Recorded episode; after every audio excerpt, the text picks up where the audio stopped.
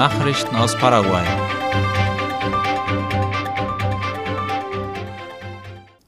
Kinder haben mit Begeisterung an den symbolischen Wahlen teilgenommen. Am Wahltag waren in den verschiedenen Wahllokalen zahlreiche Kinder mit ihren Personalausweisen zu sehen, die sich in Begleitung ihrer Eltern aufstellten, um spielerisch zu wählen. Darüber schreibt IP Paraguay. Es handelt sich um eine Initiative, die von der Wahlbehörde gefördert wurde, um den Kindern den Wahlprozess näher zu bringen, den sie im Erwachsenenalter erleben werden.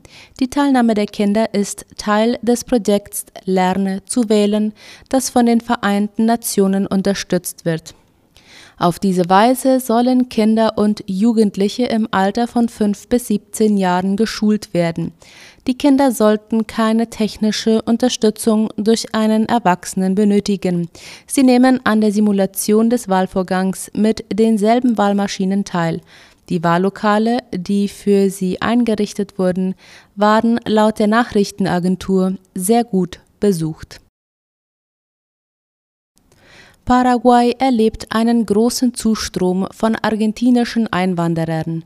Die Zahl der Argentinier, die sich in den letzten Jahren für Paraguay als ihr Zuhause entschieden haben, ist deutlich gestiegen, berichtet La Nación. Der Hauptgrund dafür ist die wirtschaftliche und politische Stabilität des Landes sowie die im Vergleich zu anderen Ländern der Region niedrigen Lebenshaltungskosten. Die Zahlen der Nationalen Migrationsbehörde Paraguays bestätigen dieses, da die Ansiedlungen und Anträge im Jahr 2022 mit einem Anstieg von mehr als 60 Prozent gegenüber dem Vorjahr einen Rekordwert erreicht haben in Portugal soll das Guarani laut erschallen. 16 paraguayische Jugendliche werden dem Papst zum katholischen Weltjugendtag auf Guarani vorsingen.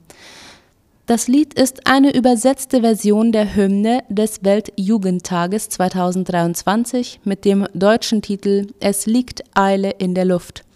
Der Verantwortliche für die Übersetzung, Francisco Jiménez, ein junger Mann aus Emboscada, sagte gegenüber Ultima Hora, dass die Übersetzung vom portugiesischen Original ins Spanische, dann ins Guarani und die weiteren Anpassungen etwa zwei Monate Arbeit bedeutet haben.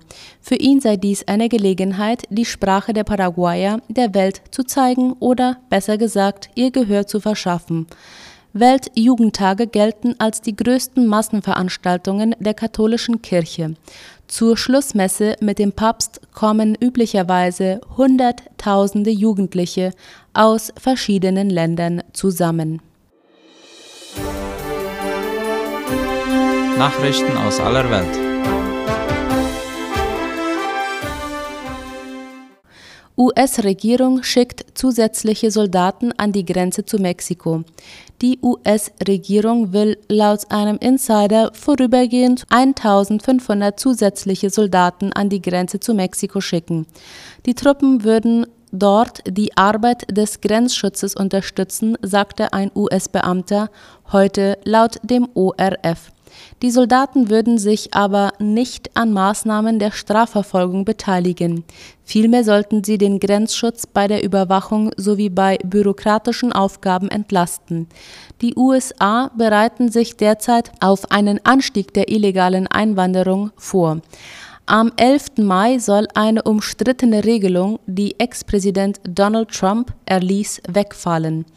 Die Regelung sieht vor, dass nicht aus Mexiko stammende Einwanderer umgehend ohne die Möglichkeit eines Asylantrags an der Grenze zu den USA zurückgeschickt werden konnten.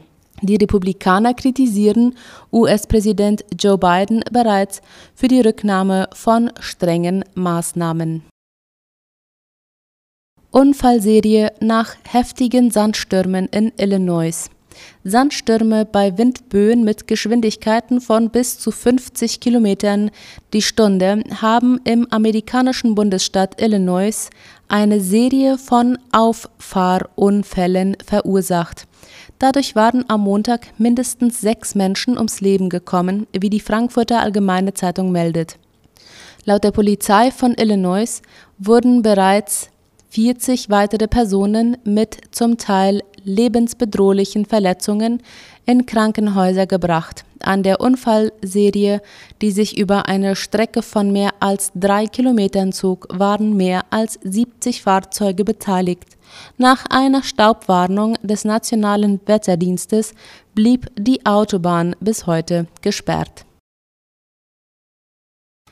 Generäle im Sudan stimmen Waffenruhe zu. Die Anführer der sudanesischen Armee und paramilitärischen RSF haben einem siebentägigen Waffenstillstand vom 4. bis zum 11. Mai zugestimmt. Das teilte das Außenministerium des benachbarten Südsudan laut dem Spiegel mit.